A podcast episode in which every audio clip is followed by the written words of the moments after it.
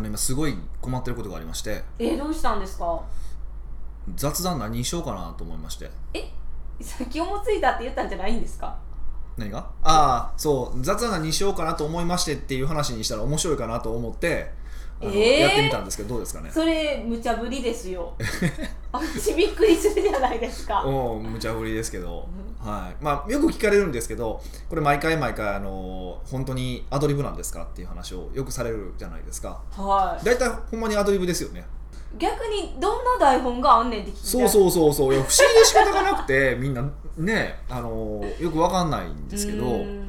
でもいつもほら綺麗になんかどうでもいい話が絶対仕事の話にこうパンと落ちていくじゃないですかはいだからその僕の天才さ具合がどうもこう台本あるように思わせてるっていう意味ではまあ俺は罪な存在やなっていうのをイラつくなんかドヤ顔で言うのやめてもらっていいですか結局は自分すごいって言いたいやんまあみそたいれな、だけだったんですけどもねええって感じでそれだけだったんですけどもうんそえ逆にどうやって、あのリンクしていってるんですかう何が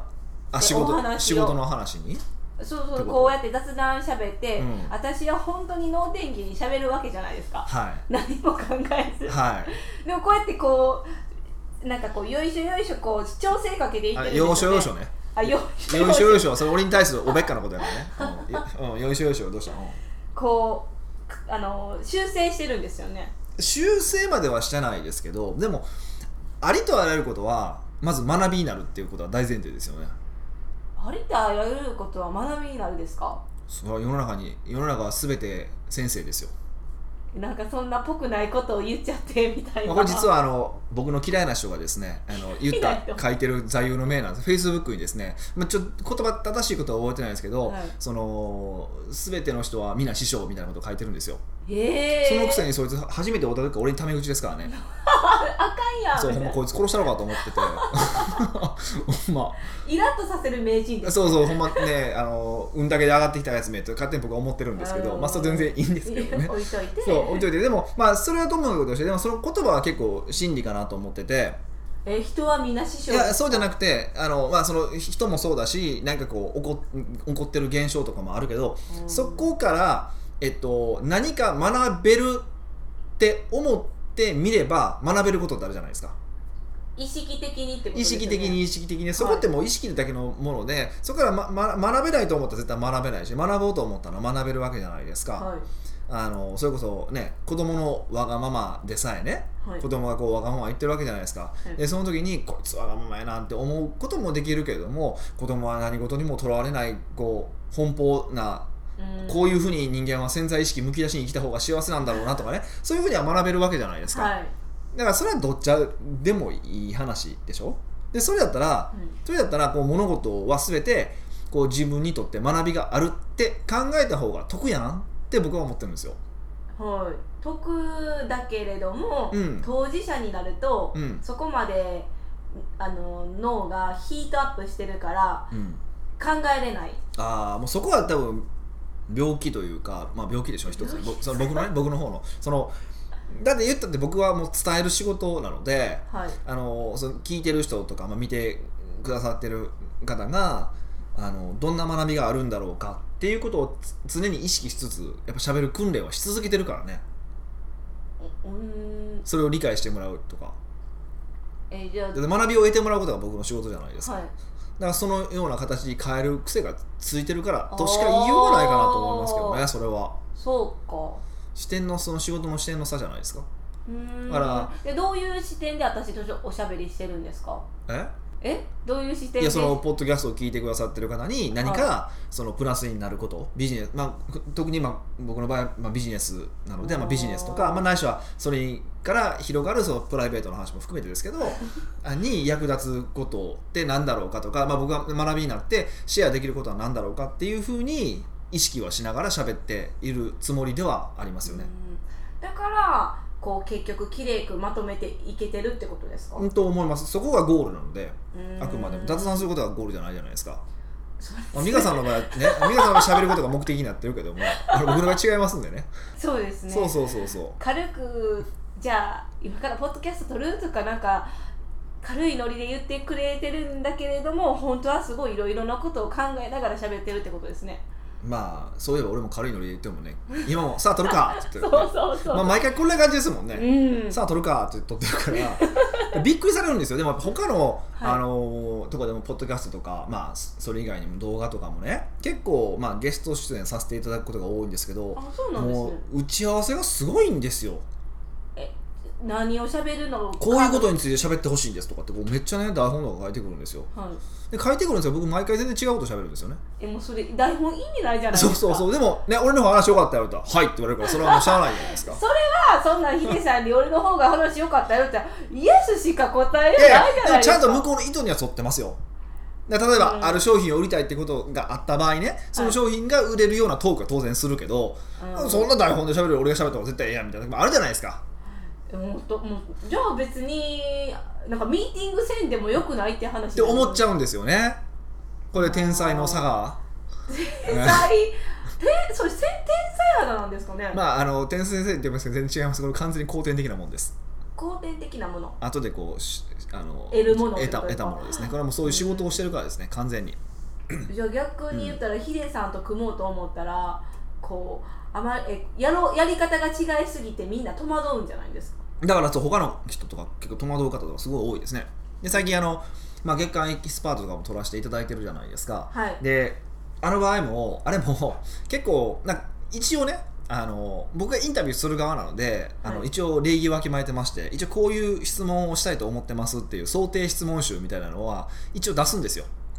えいつですかあのみんあなのやお会ややいしるてやる前にうんやる前にでこういうことをご質問したいと思ってますって言うけど前大体エキスパートで行ってあの通りの質問したことないですからねえどいや一応言わないとどんなこと聞かれるか不安になるじゃないですかはい不は安いになるかなと思って一応出しといてはあげるんですけど毎回違うこと聞いてるんですよ僕でこれいらんやーあそううそうそうそうあ振り返ったらあれ聞かれてへんみたそいうなそうそうそうそうそうふわっとは聞いてるけど全然そこ突っ込んでけえへんやみたいなとこ僕突っ込むんでいつもあーでもそれは狙いなんですよねもちろんもちろん狙いだから来月号のねあの方なんか「えそんなこと聞くんですか?」って何回言ったか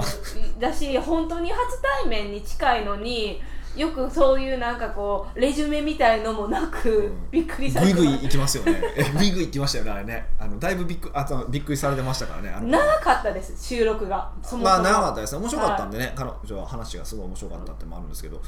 うんね、そうそうそうですね、そうなんですよ。でもそれは多分、なんていうかな、それも、ま、全く視点は同じ、やっぱ聞いてる人がどこが学びになるのかなっていうのを、やっぱり判断は、もちろん当てはつけていくんですよ、こういうことを聞いた方がいいのかなと思うんだけども、うんでも、やっぱ行ってみて空気感とかその方が喋ってることでいくとここ聞いた方がもっと面白くなるとかあのもっとここが多分みんな聞きたいことだしここが学びになるっていうのは分かるから分かるというか、まあ、そこだろうなと思うからやうんっぱその仮説に従って喋っていくとどうしても話は全然違う方向に行きますよねえなんで違う方向に行っちゃうんですかだからそこが面白いからよえでもえでもあの流れはできてるんですよねでもなんでこうやってそれるんですかでもだからあのできてるつもりで言ってますけど毎回だから流れ違いますよ思ったことところと あ自分ヒデさんも一回流れ作ってみるけど喋っとったらその流れ通りにはいってへんけど結局最後来たら全部は聞けてるみたいな全感部じなんですか面白くなってるねみたいなあ全然思ってる流れでちゃんとこうは進んでないです話全然進んでないけど、うんまああ全然違う話だけど面白いなってでまあ聞いてる方は多分その想定したよりもこっちの方が面白いねって思えるようなものは取れてるから少なくとも今は今のところはねなんやろなんかどっちかって言ったらそういうのをルーティン化っていうかこう型体型にする方がまま得意やのに、はえこれ全然ちゃうやんみたいそうななんで真す逆よのそうなんですよだからお客様の声とかははいやっぱり結構うちはねテンプレート決めてこう聞いたりとかすしてるじゃないですかはだかいらあれでいいと思ってるんですけど、まあ、インタビューとかこういうポッドキャストとかやっぱそうじゃないから面白いってのもあるじゃないですか毎回例えばね毎回同じパターンで喋ってたら絶対思んないですよあそうですねあんま聞こうと思わないですそうねでしょ徹子の部屋ぐらいですよそんなあらかじめ決ま った質問をひたすらしていくなんて徹子の部屋もうあれぐらいですからねがっつり読んでますけどね彼ね彼女い面白いからいいじゃん徹子さんはやあれはあのキャラとして面白いからねそうそうそうそうあれを僕らがやったらやっぱりひどいじゃないですかもうなんか出てくんなーってそうそうななるりじまゃすないねですかだからそこはねやっぱりちょっと考えますよねうーんあそこだからやっぱりそうあのやっぱ聞いてる方にどんな学びを得てほしいのかとかここ聞きたいんじゃないかっていうところをやっぱりこう掘っていくっていうことですねでそこは思ったらもう遠慮しないってところですねうーんえあ私の立場やったらじゃあ奥越えポッドキャストを聞いてる人たちがどんなことをヒデさんに聞きたいかっていうことを考えながらヒデさんと喋れるってことですか、まあそうですよねただ自分の場合は、はいあの結構天然でそれができてるなってまあこれ別になんかみんなの前で公開で褒める気はないんですけどえー、褒められあでもこれ褒めたいんですけど逆にけなしてるんですけどねあのある方にあのリスナーの方に言われたんですよ「美香さ何ですかん美香さんってすごいいいですよねどういうところがですか?」って言ったら、まあ「僕たちよりも分かってないですもんね」って言ったん ですよでまさにそう いやまさにそういうことで分かってくれてない人が喋ってるから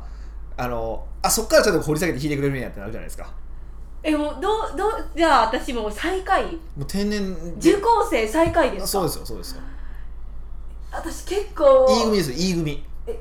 暗殺教室でいうところの E 組ですよもういやいや A 組入ってないですかえ A 組じゃ完ない全でにすか E 組ですよもうあの、えー山の上の校舎ですようっせえもう 自己評価高かったかいもしれなやい完全に山の上のあそうのかそうそうそうそう山もう山の上に校舎がありますよあの1キロ歩かなあかんとこですよえもういやいやそんなとこに行きたくないですいやでもほらあそこからねスターたちが生まれたわけですからね私もじゃあスターになる気質はあるんですそれは分かんないですけどねなんですぐ否定するんですかそれは自分の努力次第ですからあそこもほらね彼女彼らはみんな努力してはいああなったわけですからえ遠回しで努力しやって言ってるんですかそうそうですよ努力しますよていうか暗殺教室読みましたえ知らないですあそのう黄色いやつコでロす先か生コロ先生黄色いやつ黄色いやつあの丸っこいやつううんいやあれね面あ白れいですか面白かったこれ終わったんですよ20全21巻かなえ小説ですか漫画ですか漫画漫画ええななくないですかここあ Kindle で読んでるからねえええ読んだんですけど、い、や面白かったですねあのー、20巻で泣きましたよねー、え泣いたんで泣すきかましたよ泣きましたよえ最近どうしたんですか涙腺最弱い近おでかすしいちょっかと涙腺崩壊してきてるんですよねもうそれ老化ですよそうなんですよえいやなヒデさんちょっと老化はまだ早い やめてくださいそうそうその感情の振れ幅がちょっと大きくなってかきた感じはしますね昔と比べてあー人間的に言ったらすごい素晴らしいことですけども、うんなんかヒデさんのキャラ的に言ったら崩壊していってるから嫌やなみたいそうなんですよ僕もそれはすごい思ったんですだからこの話をするかしまいか迷ったんですけどしたなも方うが言っちゃったした方が面白いかなと思ってからしてしまったんでやすっけぱど面白さなんですね面白さ重視視なんでねいや別に泣いてるとこ見てるわけじゃない からまあいいやあこれ嘘かもしれへんやんいやそそんな嘘はつかない分かれへんで分かれへんでもうそれ強がりやだからそうそうそうあでもあれねなかなかね良かったですよ何がえどんな内容なのかもわからないしこちらからしてそんな人気なのかっていう、あめっちゃ人気ですよえ嘘めっちゃ人気めっちゃ人気でおめっちゃ人気ですよ知らなかったでいや思ったのはねあれ21巻で終わったんですけどちょうどいいですねあ長すぎずあそうそうそう短すぎずっていう感じがやっぱしましただから結構まあ人気のある漫画で結構バーって続くけど、はなんていうかな無理やり伸ばしてる漫画も結構あるわけですよいうん何とは言わんけども、はい結構あるまあそれはその大人の事情でねこれ売れすぎてるから売れてるからここで止めたらねその少年誌時代の売り上げが落ちるとかあー周りの関連グッズの売り上げが落ちるとかアニメがどうのこうのとかやっぱあるからめっちゃそれでい大くと人の事情そうそう結構この暗殺教室に関してはなんかいろいろやっぱやってたみたいでえっとアニメとかドラマかなんかも映画かなんかもあったんかなでその辺映画もあとりそうですねねなんかその辺も全部こう合わせた形でバンって終わるようになんか最初から作もっうてたもうのメディアミックスで作ってあったんですよ最後の方はバシッでおー綺麗に終わったみたいなんですけど頭があれぐらい綺麗に終わってるしあのなんていうかちゃんとこう結末から考えて作られてるっていうのがすごいよく分かってへえすごいねそれも良かった好感を持てましたねううんーんすごいちょっとした前振りがいろいろ入ってたりとかしてたし、へえ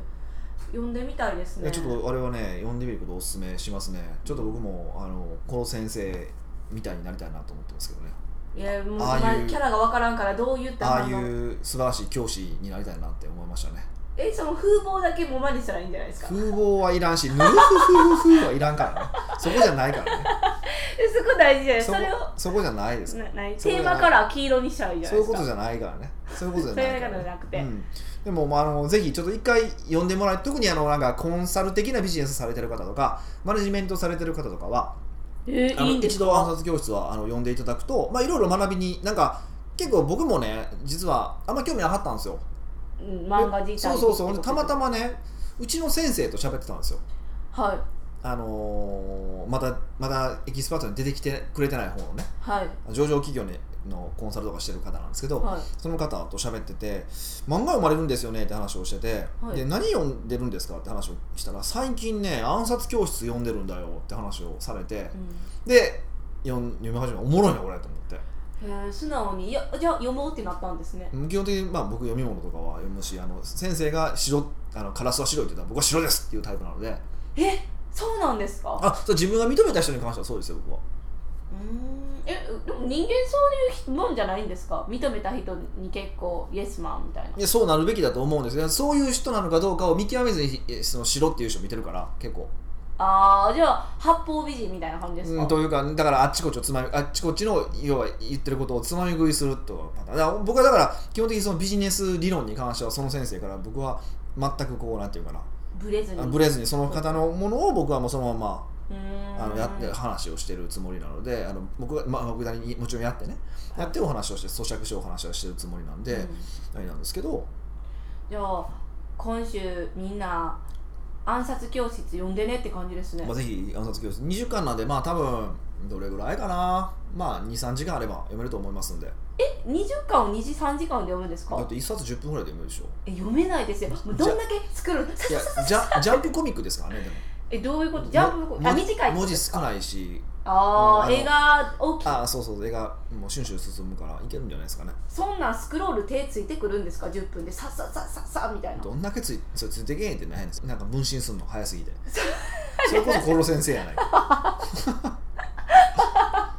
いやこう早いからどんなスいピーやドそで読んこそこでんねんまではならないと思ういやそこまではなりますよもう本当になんかパンパンってめくるぐらいですさっさっうんうん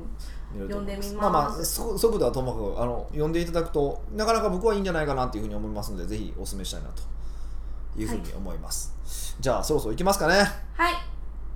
北岡秀樹の奥越えポッドキャスト奥越えポッドキャストは仕事だけじゃない人生を味わい尽くしたい社長を応援します改めまして北岡ですミカですはい今回はニックネームヒロさんからですうんお願いし北岡さんミカさんいつも楽しく拝聴しておりますますお配置を見ましたねイエーイ2級ですえそれいいです 水何でも泳見て水くれ泳たがの水泳が水泳がうん関係2級であ関係すねはい今回ご質問がありますうん北岡さんはリピートが大事だという話はたくさんされていると思いますうんしかし世の中にはリピートがしにくいビジネスってあると思うんです例えば買い取り専門店お客さんから商品を買い取って業者に売るというモデルになりますお客さんも売る商品の数は限られていますうんうんうんどうしたらリピートがしにくいビジネスをリピート化することができますでしょうかよろしくお願いいたしますなるほどねなるほどこれまあこの質問って、まあ、いい質問というかすごい典型的な質問ですよねえどういうことですか私はもうまさにうんほんまそうやなって思いながら読んでたんですけど、確かにあのそそうといえばそうなんですよはいでもあのーいやこれってちょっとしたとらわれのせいなんですとらわれなんですよ囚われているとらわれで起こってる問題なんですよねうんで何が言いたいのかっていうと、はいえっと、我々のそのお金の源泉ってあ我々がお金をもらえるのってはい誰からもらえますかお金ってお金はお客さんからもおらえ客ますさんからもらえますよね、お客さんからもらうじゃないですか、はいでえーそういうことなんですよ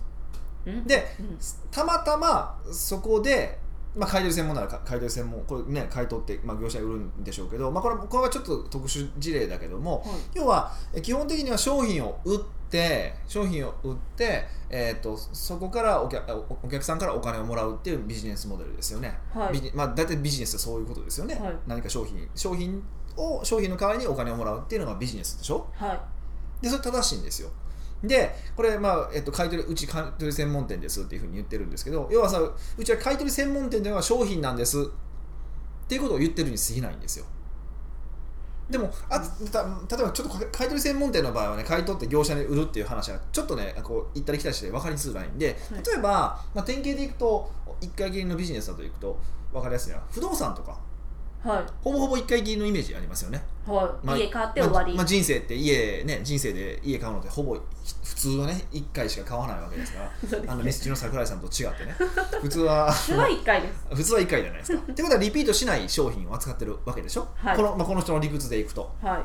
で確かにそうなんですよ。で、えーそうなんですけどその場合扱ってる商品が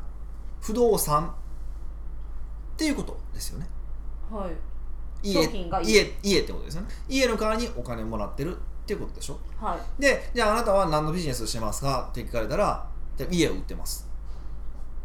不動産屋をしてます。っていうふうにきっと言うと思うんですよその人は。はでその発想に立っていたら要はそれは何かというと商品を中心に発想に立っていたら当然1回で終わりですだって不動産なんて人生で1回しか買えへんから家なんていはでも、えっと、そうじゃなくてお金を払ってもらうことによってお客さんとの関係性ができたっていうふうに考えたのであればその関係性そのものがビジネスって考えてほしいんですよいお客さんとの関係性をビジネスと考える関係性そのものがつまりそんな高い買い物をするのに任せてもらえたわけですよその不動産業者っていうのは、うんわかりますはい結構だから信用信頼されたわけでしょ買う買われたってことはそうそうそう買ってもららえたってことはそうじゃないですかってことはそれを換金していけばいいってことなんですよう難しいどういうことですかそれを換金していくまあ、まあ、それをそれをまあお金に変えていくまあ最終的にはお金に変えていくってことでせっかくここでできた関係性をはいつなぎ止めて、もっと平たく言うと別に何売ってもええやんって話です要は商品にこだわるなってことですかそうそうそうそうそうそうそううちは不動産ややって思った瞬間に不動産しか売れなくなるんですよ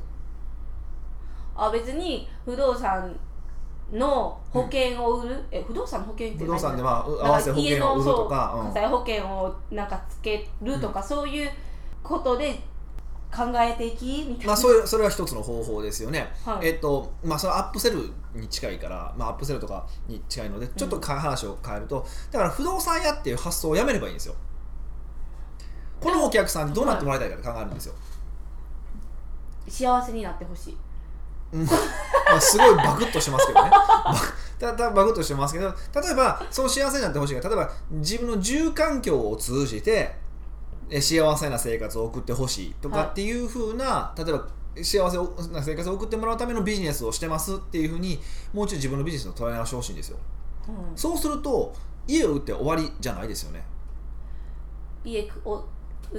買ってくれてありがと終わりじゃないですよね例えばそのその人がえっとた例えばまあその方が夫婦でで家買ったとします、はいでお子さんができたとしますお子さんができたら子供部屋が必要になります、はいそうなりますよね、まあ、ないしは子供できてから、えーだったとしてももっと年を取っていったら子供が出ていくわけですよね出ていくと家の環境って変わるわけだから本来子供部屋なんていらなくなるわけですよねで普通だったらまあそこでもうその子供部屋を倉庫にしようかとかそんな感じになっていくんですけどでも例えばそこも全部ちゃんともう一回やり直せば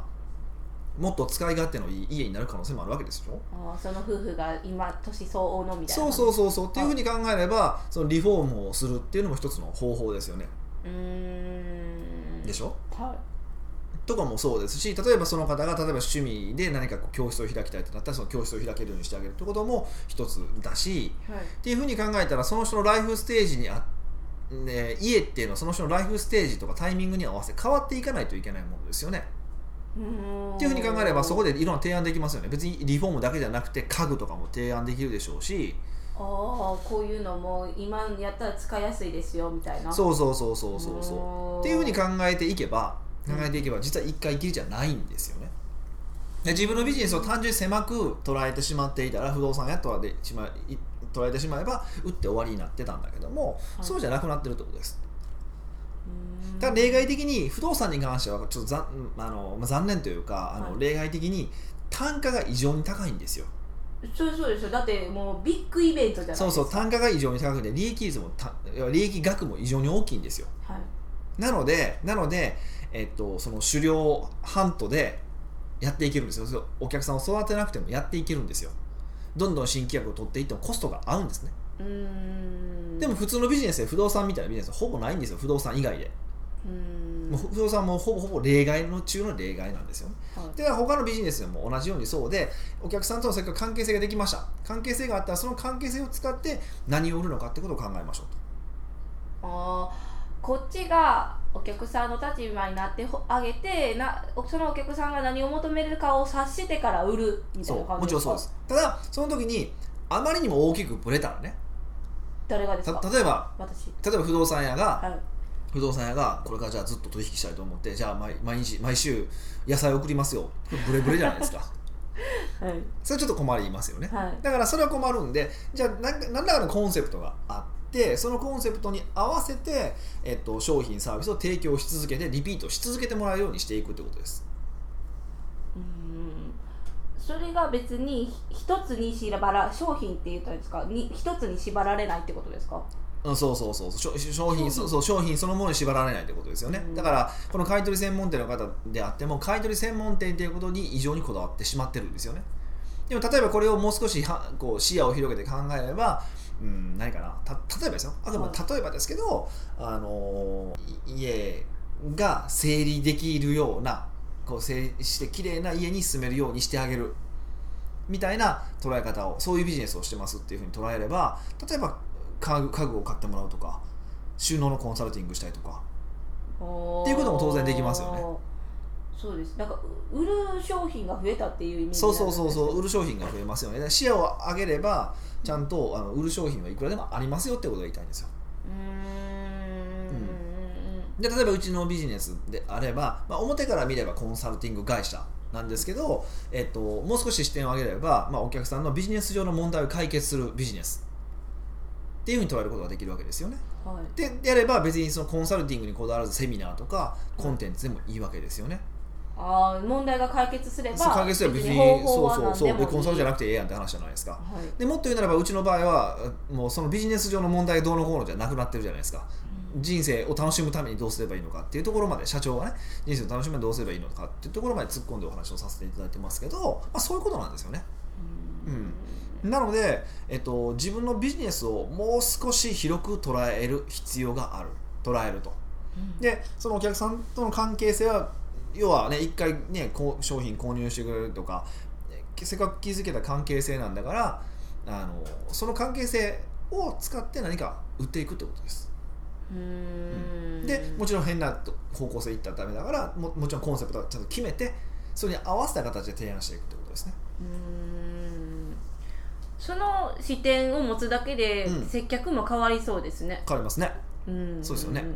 うんだから前半戦の話みたいですねんどういうこと前半戦どういうことですかただ喋ってるだけじゃなくて、うんリスナーにあの教えたいからかん変換して喋ってるじゃないですか、うんうんうんだからそういう観点があればまた違う道が見えてくるじゃないですかそうですねだからまあ目的とかあの何をしたいのかとか目標とかそういうのが明確にあると実はやり方方法論って変わってくるっていうのはまさにこの話はすごい恒例ですよね、うんだからたまたま扱ってるのが買い取りとかたまたま扱ってるのが不動産とかたまたま扱ってるのがコンサルっていうふうに自分のビジネスは考えた方がいいと思いますうんたまたまなんですよ本当にだってみんなねたまほとんどその前職とかからひなんか引っ張引きずってるわけじゃないですかそうですねたまたま前職ねあの SE やってたからシステム会社やってるとかそんな話でしょうんたまたまなんですようんでもそそのたまたまなったものを武器にして何ビジネスするのかはまた別の話ですよってことですうんそういうふうに捉えてもらえるともう少しあのビジネスのあり方が変わってくるんじゃないかなって思いますねうんでとらわれてるって最初に言ったのはやっぱり自分は買い取り専門店っていうもうそれしか見れてないっていうそうとそうらそうわそれうっそうそてうこそとうですそかこに捉えてますうんで僕らの財産は顧財客お客さんですからねああはいあくまでもお客さんですから商品は財産にならないですからね商品はいつか飽きられるんですよ、飽きられるうん、でもお客さんとの関係性があればあ別のものも売れるわけですよねっっていうことですうんは深いですね深いですよ今回の話これ結構深いそんな話だとは思ってなかったんですけどそうそうやっぱり商品捉えてる人がすごく多いからねあのそこは気をつけた方がいいと思うんですけど商品はあくまでも本当にもう手段であって目的ではないのではいあの本当にねあんま商品にこだわりを持たない方がいいと思うなと思いますねううんんじゃあそういったヒロさんは買い取り専門店っていうのにとらわれずにお客さんとの関係性をもう少し調べてみましょそうそうお客さんとの関係の中でうんどういうことならどういう価値を提供してあげたいと思えるのかうあヒロさんがそうそうそうお客さんっにていうふうに考えていくともっともっと違った展開が見えてくるとうんいうふうに思いますね、なんかお客さんへの愛がなかったら考えれなさそうですまあ、ね。ビジネスはそんなもんです からねああ、そうあーそりゃそうですよ、愛がなかっうたら無ん、理な。かったらやっぱ長持ちはしないですよねあの瞬間的に儲けようと思ったらいくらでも好きなもんを売ってね、うんあの売り逃げすりゃいいんでしょうけど、はいそうじゃないから長く継続していかないといけないってことはねやっぱ根っこにその愛というか、まあ、そういうのは必要ですよねうーん。じゃあぜひそういう考える場を一度作ってみてください。はい奥越ポッドキャストではビジネスの質問から個人的な質問まで幅広い質問をお待ちしております。はいオリジナル J ウォッチをゲットされたい方もぜひ下の質問フォームよりご質問ください。なるほどねはい。はいというわけでえまた来私も使いすぎてちょっとね、ボロボロなんて言ってそう。まあまあなりますよね もう一つください。なんでやねんはい。じゃあ来週そろそろあの3本撮りが迫っておりますのでぜひご質問たくさんいただけますとはい、ありがた幸いいで。ですございます。はいはい、ぜひお待ちしてます。はい、では来週お会いしましょう。